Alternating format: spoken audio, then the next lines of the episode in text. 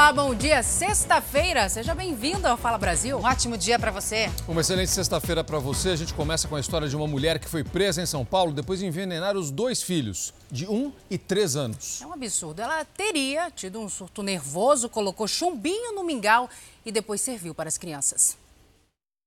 Gislaine de Souza, de 35 anos, está internada sob escolta policial. Ela foi presa em flagrante depois de tentar matar os dois filhos pequenos envenenados. A família mora nesta casa em Santo André, na Grande São Paulo.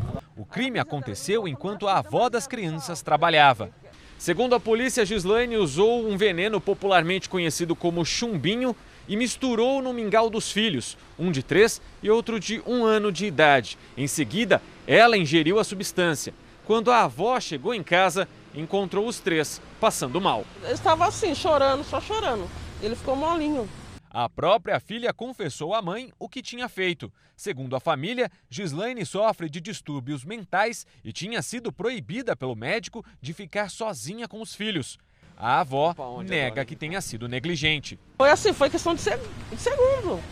Que ela subiu, questão de segundo, questão de, sei lá, não dá para entender. Foi, foi, acho que foi muito rápido. As crianças foram socorridas e passam bem. O caso foi registrado como tentativa de homicídio, mas devido aos problemas mentais de Gislaine, a polícia irá investigar se ela será indiciada.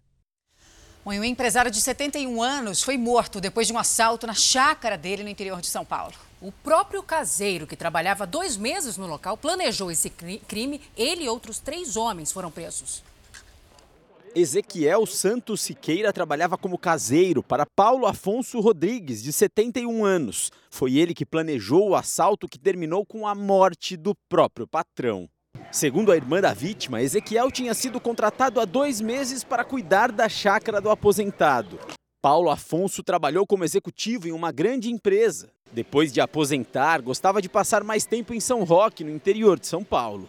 Quando os criminosos chegaram na chácara, o caseiro também se passou por vítima para despistar o patrão. Foi colocado um capuz no aposentado para que ele não reconhecesse os criminosos. Paulo Afonso chegou a ser torturado e ameaçado para dizer onde estavam os itens de valor. Mas em determinado momento ele reconheceu um dos homens e foi aí que eles decidiram matá-lo. A vítima foi levada no próprio carro até uma região de mata, na cidade vizinha de Ibiúna, onde foi morta. Além de Ezequiel, outros três homens foram presos por participação no crime. Olá, bom dia. O estado de São Paulo prorrogou a campanha da multivacinação e poliomielite até o dia 13 de novembro. Segundo a Secretaria de Saúde, houve uma baixa procura dos postos. 1 milhão e 300 mil crianças menores de 5 anos ainda precisam ser vacinadas em todo o estado. A qualquer momento eu volto com mais informações aqui de São Paulo para o Fala Brasil. Sextou, sexta-feira, véspera de feriado prolongado, tá todo mundo pensando no feriado. E a gente vai fazer agora um giro para saber como está o movimento em algumas capitais. A gente vai ao vivo ao Recife. Repórter Rodrigo de Luna está na praia de Boa Viagem. Oh, como é bonita essa praia, né, minha gente? Fala a verdade. Expectativa de praia, fe... praia cheia, meu amigo? Tem pouca gente por enquanto. Bom dia. Bom dia, bom dia. Dia lindo aqui na capital pernambucana, viu? Movimento por enquanto tranquilo. Quem acordou cedo já veio caminhar na faixa de areia ou também no calçadão, mas esse movimento deve aumentar ao longo do dia, até porque muitas repartições públicas transferiram o feriado do Dia do Servidor, que foi quarta-feira, para hoje. É por isso, inclusive, que tem muito recifense já pegando a estrada rumo ao litoral sul. Praia do Porto de Galinhas é uma das preferidas. E vai da praia realmente, como a gente consegue ver, o dia está lindo. Não há previsão de chuva para o dia de hoje. Temperatura máxima 33 graus. Para segunda-feira, para o feriado em si, a máxima temperatura é de 30 graus, mas deve ter uma pancada de chuva rápida no período da tarde ou também à noite. A recomendação dos bombeiros é para o turista que vier aproveitar o banho de mar em Boa Viagem que fique na faixa onde há recifes, a proteção natural. Dessa forma, vai evitar afogamentos e também até riscos de ataques de tubarão. Então, dia convidativo para todo mundo que vier.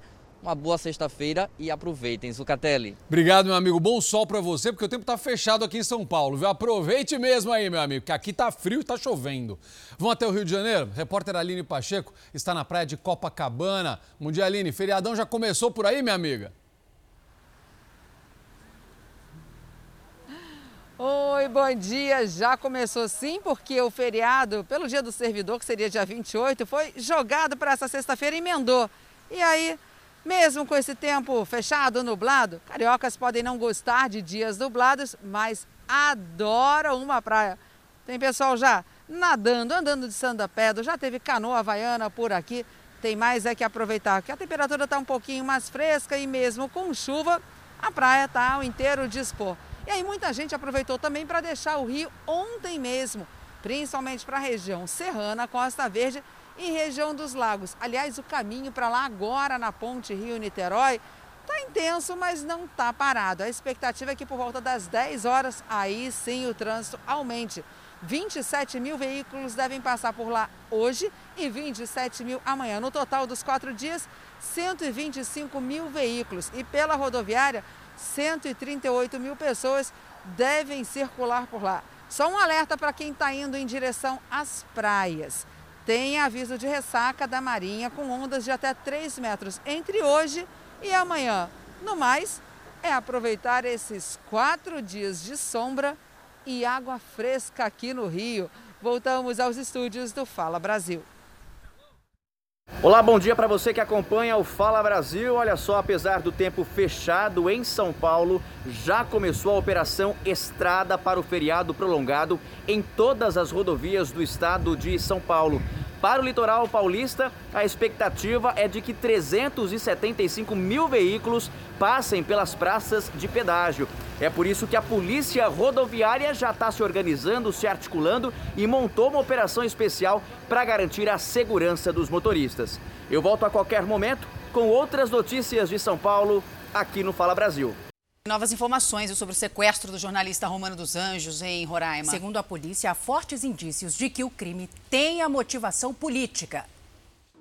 Foram duas horas e meia de depoimento. Sem previsão de alta, Romano dos Anjos foi ouvido no hospital particular para onde foi transferido ontem a pedido da família. Romano dos Anjos contou tudo o que viu e ouviu durante o sequestro.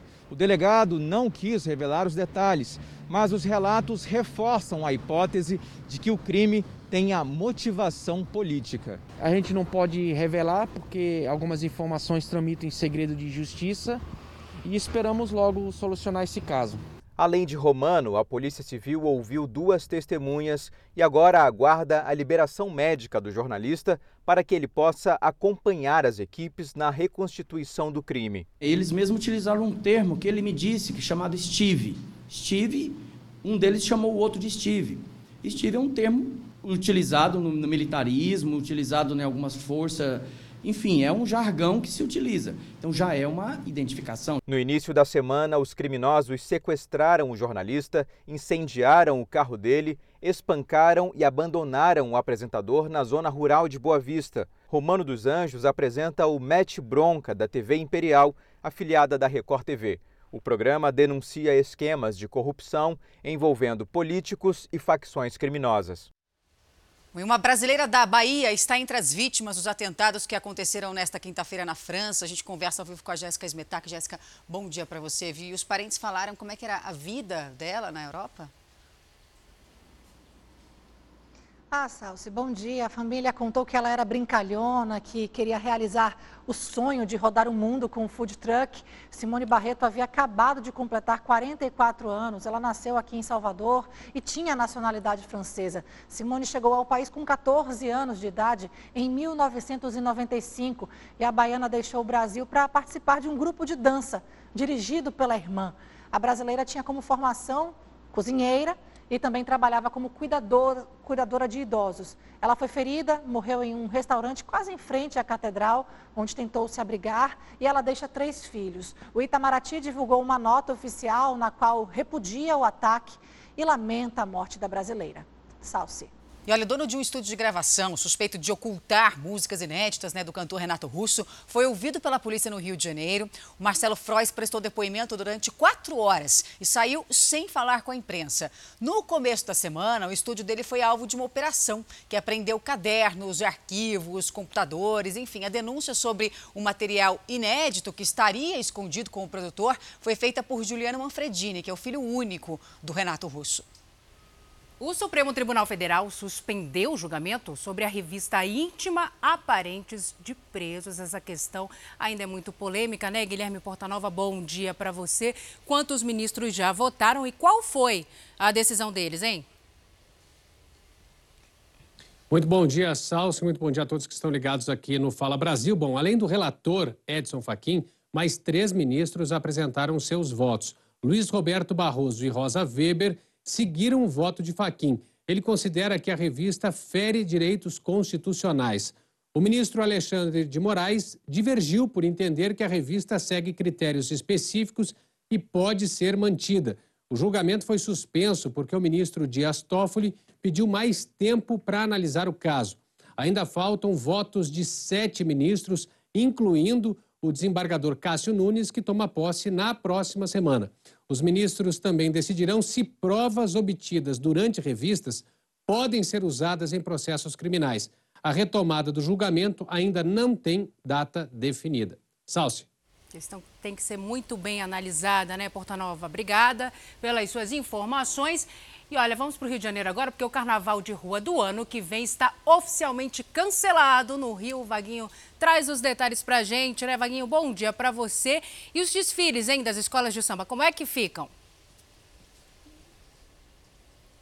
Bom dia, olha, os desfiles seguem adiados. Eles não vão acontecer em fevereiro, mas não está descartado que aconteçam em uma outra data. Já os tradicionais blocos de rua não vão sair no ano que vem. As autoridades municipais entenderam que não seria seguro promover o desfile dos blocos que atraem multidões de até um milhão de pessoas, tudo aí por conta da pandemia. Também temos novidades sobre a tradicional festa de Réveillon, que terá esse ano um formato diferente. Serão seis palcos espalhados por pontos turísticos do Rio, mas sem a presença do público. As apresentações serão transmitidas pela internet. Além dos shows, este Réveillon terá luzes e efeitos visuais inéditos no Brasil. Salso, eu volto com vocês no estúdio. Homens do BOP, a polícia de elite, cercam agora, nesse momento, uma casa onde estão suspeitos que escaparam de uma abordagem no Distrito Federal. A Maíra Guedes tem as informações, ela está no local. Maíra, onde acontece essa operação, hein? Bom dia.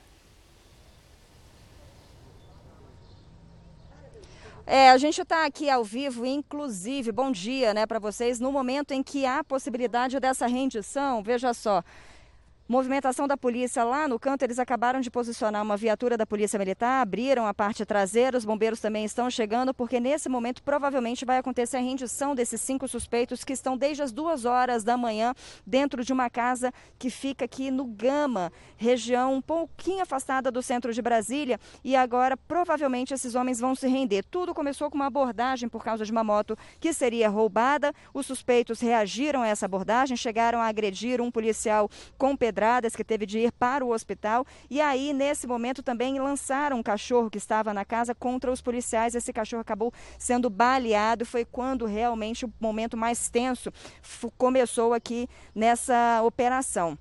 Então, desde as duas horas da manhã, todos estão dentro dessa casa. Confirmação agora da Polícia Militar que essa casa ela pertence a um policial militar e que Três desses suspeitos são filhos desse policial. Por isso, toda essa força-tarefa e a gente acompanha agora esse momento da rendição, viu? Voltamos com vocês aí no estúdio. Obrigado, Maíra. Maíra, microfones abertos para você. Qualquer nova informação, por favor, nos chame aqui. Meninas, olha essa história aqui, isso é muito interessante. Falar de mercado de trabalho de oportunidades. Procura-se costureiros, é isso aí. No país inteiro, é cada vez mais difícil encontrar mão de obra especializada. Pois é, a pandemia acabou contribuindo, né, digamos assim, para agravar o problema na contramão do desemprego. O setor oferece muitas vagas que não estão sendo preenchidas. É uma boa costureira é difícil de encontrar. A procura por profissionais qualificados é tão grande que os salários até aumentaram. Um alerta sobre a falta de mão de obra no polo têxtil do Agreste Pernambucano chama a atenção. Um estudo mostra que na região, 30% da população vive em situação de pobreza ou extrema pobreza. Mesmo assim, há uma dificuldade para encontrar quem costure para trabalhar. O problema da falta de costureiras não se resume a Pernambuco, não. No Brasil inteiro, é cada vez mais difícil encontrar mão de obra especializada. Aqui nas ruas do Braz, por exemplo, ponto tradicional de lojas de roupas e calçados em São Paulo, tem muito mais vagas do que pessoas trabalhando na especialidade. Como mostra esse cartaz aqui. Essa placa está aí há 40 dias. há 40 dias não recebi um, um cadastro de oficina. Os mais experientes ainda são os preferidos na hora de contratar. Estou valorizando as pessoas mais velhas até, porque elas querem trabalhar, elas precisam da oportunidade e são excelentes profissionais. A dona Vangessi está há quase 40 anos trabalhando como costureira. Ela tem uma teoria para o sumiço de pessoas interessadas. A turma de hoje em dia ela não quer saber de costurar, né? Quer coisas melhores, né? Coisas que não, não ganha mais um pouco, né? Mas a procura por profissionais qualificados está tão grande que os salários vêm aumentando. Eles estavam contratando no costureiro lá 1.700 e não encontra. Iniciante, 1.300, não encontra. A pandemia ajudou a agravar o problema. Já estava difícil antes da pandemia e agora mais ainda. Por quê? As oficinas pequenas fecharam, não conseguiram se manter, né?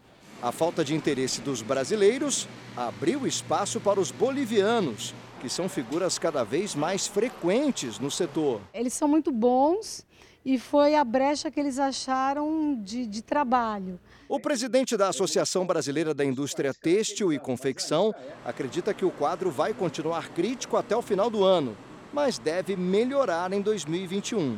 Acredito que essa percepção de necessidade de trabalho vai aumentar muito e, consequentemente, você provavelmente vai encontrar mais pessoas para trabalhar na costura. Para quem estiver interessado, basta aprender. Vagas não faltam. Hoje tem curso, sim, e tem que ter amor, acho que é o fundamental. Bom, e um cuidador de animais sofreu um ataque racista no interior de São Paulo. Olha, cada uma, viu? O dono de um cachorro teria dito que o bicho não gostava de negros. Leonan é tosador nessa clínica veterinária em Brodowski, no interior de São Paulo. Como de costume, tentava acalmar um cachorro quando recebeu as ofensas de um homem que levou o animal para o banho. Ele falou assim: não, não, não, não, pode deixar que ele não gosta de negro. Aí eu parei, fiquei olhando para ele. Aí ele catou, voltou, virou pro cachorro dele e começou a brincar com ele. Você é racista, né, filho? Você é racista. Chateado, o rapaz foi embora antes do final do turno. O veterinário, dono da clínica, orientou o funcionário procurar a polícia. O cachorro não importa com nada, na verdade. Ele importa com o seu amor, a sua fidelidade a ele, o carinho que você dá e tudo mais. Aqui na delegacia foi registrado o boletim de ocorrência por injúria. Nos próximos dias, o delegado deve ouvir funcionários da clínica veterinária e o homem que teria ofendido o rapaz. O advogado que defende o tosador espera conseguir mudar para racismo o tipo de crime que o homem deve responder e não descarta pedir indenização por danos morais. A intenção da pessoa foi realmente ofendê-lo, né? Foi realmente ofendê-lo na situação. E, querendo ou não, causou um transtorno psicológico muito grande para ele, gigante.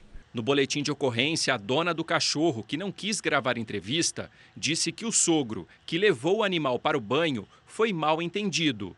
Ele teria alertado que o cão poderia morder, não se referindo à cor do rapaz. Leonan, que nunca havia sofrido esse tipo de ofensa, espera que o responsável seja punido. A gente só queria o bem né, para o animal dele, a gente vai com todo carinho fazendo nosso trabalho e se depara com uma situação dessa. Aí é bem complicado. Olha só essa história que interessante.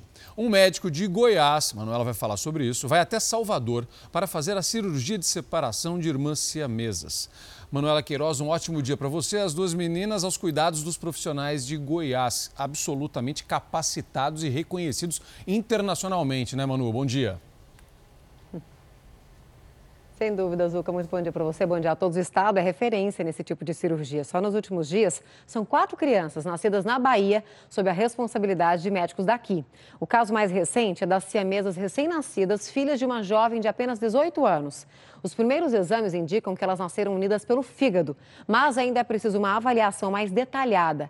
A cirurgia de separação só pode ser feita depois que as crianças ganharem peso e for confirmado o desenvolvimento dos pulmões. Já Laura Débora e Laís, nascidas em Piraí, também na Bahia, chegaram em Goiânia no domingo e estão à espera de cirurgia de separação. Elas nasceram em agosto do ano passado, unidas pelo abdômen. Os médicos decidiram esperar que a Laura se recupere de uma infecção de ouvido para fazer a cirurgia. A gente já está na torcida para que tudo corra bem, né, Zucatelli? Com certeza, Manu. Que vitória importante na medicina e vamos acompanhando esse resultado. Depois você vai mandar as boas notícias depois da cirurgia para gente. Obrigado. A partir de hoje está liberada a passagem de pedestres na fronteira do Brasil com o Paraguai, em Foz do Iguaçu. A Luísa Luersen é quem tem as informações para a gente. Luísa, um ótimo dia para você. Os horários de acesso de passagem ali mudaram também, né? Isso mesmo, Zuca. Bom dia a você, bom dia a todos que estão acompanhando Fala Brasil. Agora a entrada de brasileiros está liberada durante todo o dia por 24 horas. Até ontem, olha só que interessante, só era possível chegar no Paraguai das 5 da manhã até as 2 da tarde. Só que existe um limite de acesso de até 30 quilômetros da fronteira. Quem precisar ir além deve realizar os trâmites no controle migratório e apresentar os requisitos sanitários exigidos pelo Ministério de Saúde Pública. A ponte da amizade ficou fechada por quase sete meses e a medida ajudou a conter a pandemia na região, mas causou uma enorme crise econômica, já que a fronteira depende muito do turismo de compras. Lembrando que desde o dia 15 de outubro só era permitido a entrada através através de veículos, o que deixou de ser obrigatório nessa sexta-feira, então já dá para fazer aquela comprinha. Volto com você, Roberta. Atenção, mais um suspeito acusado de envolvimento na morte de um chefe de investigação da Polícia Civil de São Paulo foi preso. Ao ser encontrado com a calça rasgada e um ferimento na perna, ele confessou que estava escondido em uma área de mata. É o segundo criminoso, né, localizado pela polícia, que agora procura o terceiro envolvido. Tiago dos Santos Silva se entregou em São Bernardo do Campo, na Grande São Paulo, e depois foi levado até a delegacia que investiga o caso. Ele assumiu o crime para a polícia e disse que estava escondido em uma área de mata desde o último domingo. Eu estou com esses machucados porque eu estava dentro do mato escondido. Estava dentro do mato escondido, por isso que eu estou machucado com a calça rasgada. Segundo o delegado que investiga o caso, Tiago disse em depoimento que o objetivo era roubar o carro importado de Jorge. O policial estava armado, mas não teria conseguido reagir a tempo. Antes mesmo de pegar a arma, ele levou um tiro no peito e morreu no hospital. Tiago vai cumprir prisão temporária de 30 dias, que pode ser renovada. Na última quarta-feira, outro homem foi preso. Gabriel Lima Gomes seria o motorista do carro que ajudou na fuga dos atiradores e foi encontrado no litoral sul de São Paulo. O crime aconteceu no último domingo. Nessas imagens dá para ver quando o chefe de investigação Jorge Queiroz estaciona o carro e entra em um restaurante. Logo em seguida passa um veículo preto. Dois criminosos que estavam no carro entram no estabelecimento. Lá dentro cometem o crime e correm. Nessas outras cenas dá para ver o momento da fuga. A polícia ainda procura a terceira pessoa envolvida na morte do investigador, que estava ao lado de Tiago. Voltamos ao vivo ao Distrito Federal, onde homens do BOP, a polícia de elite, desde a madrugada cercaram uma casa onde suspeitos que escaparam de uma abordagem mantinham pessoas reféns. A repórter Maíra Guedes tem mais informações agora ao vivo. Diga, Maíra.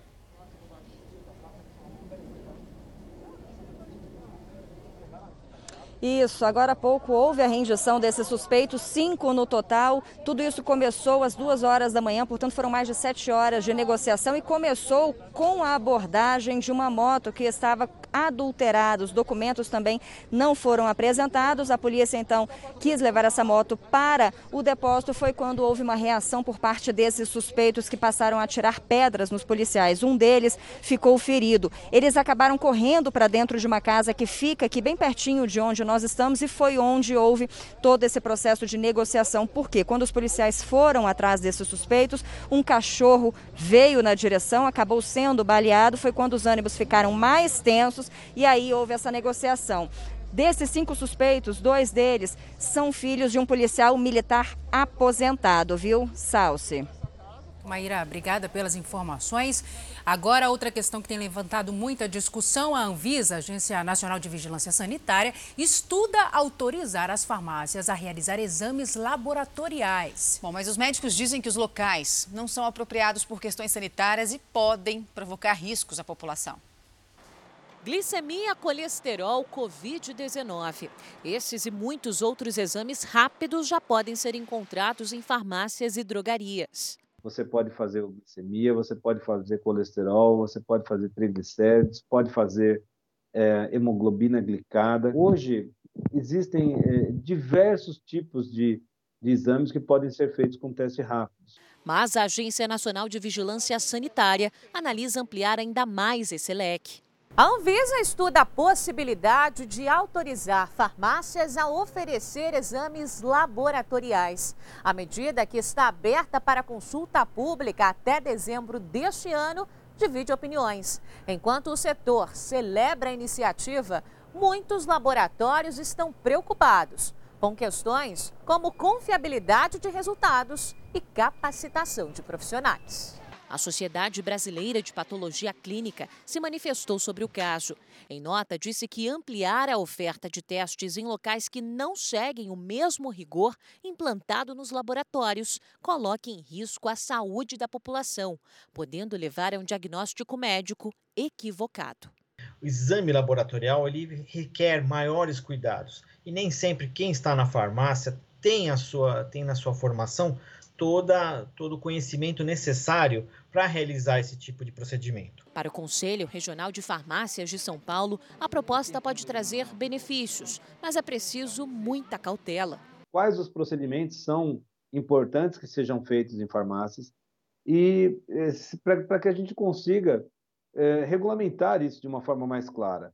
E a outra questão é uh, que a Anvisa hoje propõe que os exames sejam realizados em todos os estabelecimentos que eles consideram estabelecimentos de saúde. É, isso não é adequado. Nas ruas, muitos aprovam a disponibilidade de exames mais complexos nas farmácias. Sou extremamente favorável às farmácias realizarem esses exames laboratoriais. Eu não vejo problema nenhum, porque vai ter um profissional para fazer os exames da mesma forma que tem um laboratório. Já a Sueli, de 42 anos, pensa diferente. Ela tem insuficiência renal crônica e diz não se sentir segura para realizar os exames mensais fora dos laboratórios. Eu não faria. Porque eu acho assim que, que para ser feito os exames na, na farmácia, se, se fosse tivesse uma equipe toda especializada para o tratamento, para acolher os exames dos pacientes. A Anvisa está ouvindo todos os setores envolvidos. Com o fim da consulta pública, as opiniões serão analisadas para a decisão da diretoria do órgão. A nossa preocupação é: será que, mesmo utilizando tecnologias aparentemente simples, é, esses resultados vão ser totalmente eh, confiáveis em todas as situações? nasceu com anticorpos contra a Covid-19. Os médicos acreditam que ele adquiriu os anticorpos pela placenta da mãe. É, a raridade intrigou o hospital, né? Isso porque inicialmente essa criança testou positivo para o coronavírus, mas depois de 48 horas foi realizado um novo exame que deu negativo. O caso aconteceu na cidade de Huesca, na Espanha. Interessante, né? A gente ainda vai descobrir tanta coisa, né, Roberta, é nessa muito, É só o começo. Né? É só o começo. Agora, o começo é hoje de uma história incrível. Estreia hoje aqui na Record TV o novo reality show apresentado pela querida Sabrina Sato. É o Game dos Clones. Linda, né? No programa, os candidatos apontam as características do suposto par perfeito e a produção corre atrás dessa pessoa. Baita trabalho Divertido. da produção, né? Dessa pessoa não, dessas, né? é. né? São sete pessoas quase idênticas. A grande sacada né, desse game aí está no que cada um é, além da aparência. Eu tô sete vezes chocada. O objetivo é encontrar o pretendente perfeito. Tá tudo confuso, né? Tanta mulher.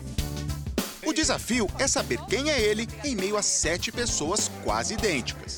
Game dos Clones é um novo reality da Record TV com Sabrina Sato. Eu vou tendo uma visão geral e vou me divertindo, tô dentro do jogo, tô dentro da brincadeira. Tá demais. Cada episódio, o participante descreve um tipo ideal para namoro.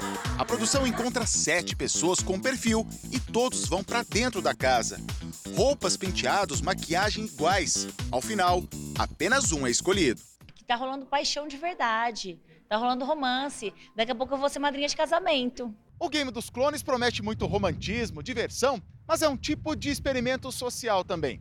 Escolher um único pretendente diante de sete pessoas fisicamente tão parecidas requer autoconhecimento e muita atenção no que está além dos olhos. O que a gente busca evidenciar nesse, nesse formato, nesse reality, é exatamente os atributos de características é, é, de personalidade. Então não basta ser, só ter um atributo físico. Agora, isso não significa que a aparência não conta, mas a ideia é ir muito além nesse reality. A atração física é o nosso primeiro movimento em relação ao outro, isso é instintivo em nós. Porém, o que vai definir uma relação saudável, amorosa e até apaixonante são dois fatores: o tipo de personalidade e a combinação dos tipos de personalidade e os valores que cada um direciona a vida. Débora, empresária e modelo. Bruno, médico. Eles estão curiosos para ver esse game. O casal já tem 10 anos juntos. Eles se lembram do primeiro olhar, o frio na barriga, aquela paixão do início. E hoje sabem exatamente como chegaram a uma década numa parceria que tem dado certo. Eu sou mais descontrolada, eu já sou de brigar, de me estressar, qualquer coisinha esquenta a minha cabeça e ele me equilibra. Então isso é muito legal quando o casal consegue né, se ajudar também. É o que a gente fala, a gente quer ter uma intimidade grande para que quando a gente estiver bem velhinhos, não seja só um casal, seja um saiba o que o outro pensa antes de, de, de precisar falar, entendeu? Semelhanças, diferenças, o que será que conta mais? Vamos ver nesse jogo. Um programa gravado com todos os protocolos de segurança sanitária contra a Covid-19. Fique ligado, Game dos Clones começa de logo após a Fazenda. Atenção, notícia que acaba de chegar. A Força Aérea Brasileira concluiu que as condições do tempo e a atitude do piloto levaram à queda da aeronave que matou o cantor Gabriel Diniz. Gabriel Diniz morreu aos 28 anos nesse acidente aéreo que aconteceu em Estância, no estado de Sergipe, em maio, no ano passado, né? Não, no ano há muito tempo, na verdade, na queda do avião morreram também os pilotos Linaldo Xavier e Abraão Farias. O Gabriel Diniz ficou famoso em todo o país com a música Jennifer. Nós noticiamos aqui na Record essa fatalidade, né? Que tristeza. Olha só, um lobo-guará foi encontrado sem uma pata traseira no interior de São Paulo. Enquanto tentam descobrir o que aconteceu com o animal, ele se recupera numa instituição que tem um cuidado todo especial com esses bichinhos. Esse lobo-guará é o personagem principal de uma história que tem superação e suspense. É isso mesmo. Foi resgatado pela Guarda Municipal de Itatiba.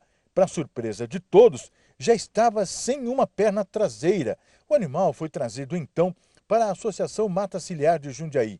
Algumas respostas essa veterinária já conseguiu encontrar. Faz aproximadamente sete dias mesmo que ele foi operado e nem foi feita a retirada dos pontos. Quando já tiver passado por todos os testes, exames e receber alta, o lobo atropelado vai ser trazido para esse recinto, onde estão outros 12 da mesma espécie.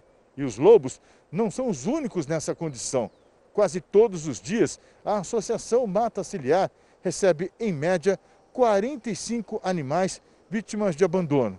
Aqui tem uma espécie de UTI neonatal só para os filhotinhos. Os ouriços, por exemplo, ganharam um bichinho de pelúcia. Assim, se sentem mais seguros e aquecidos. O macaquinho tem uma rede para descansar.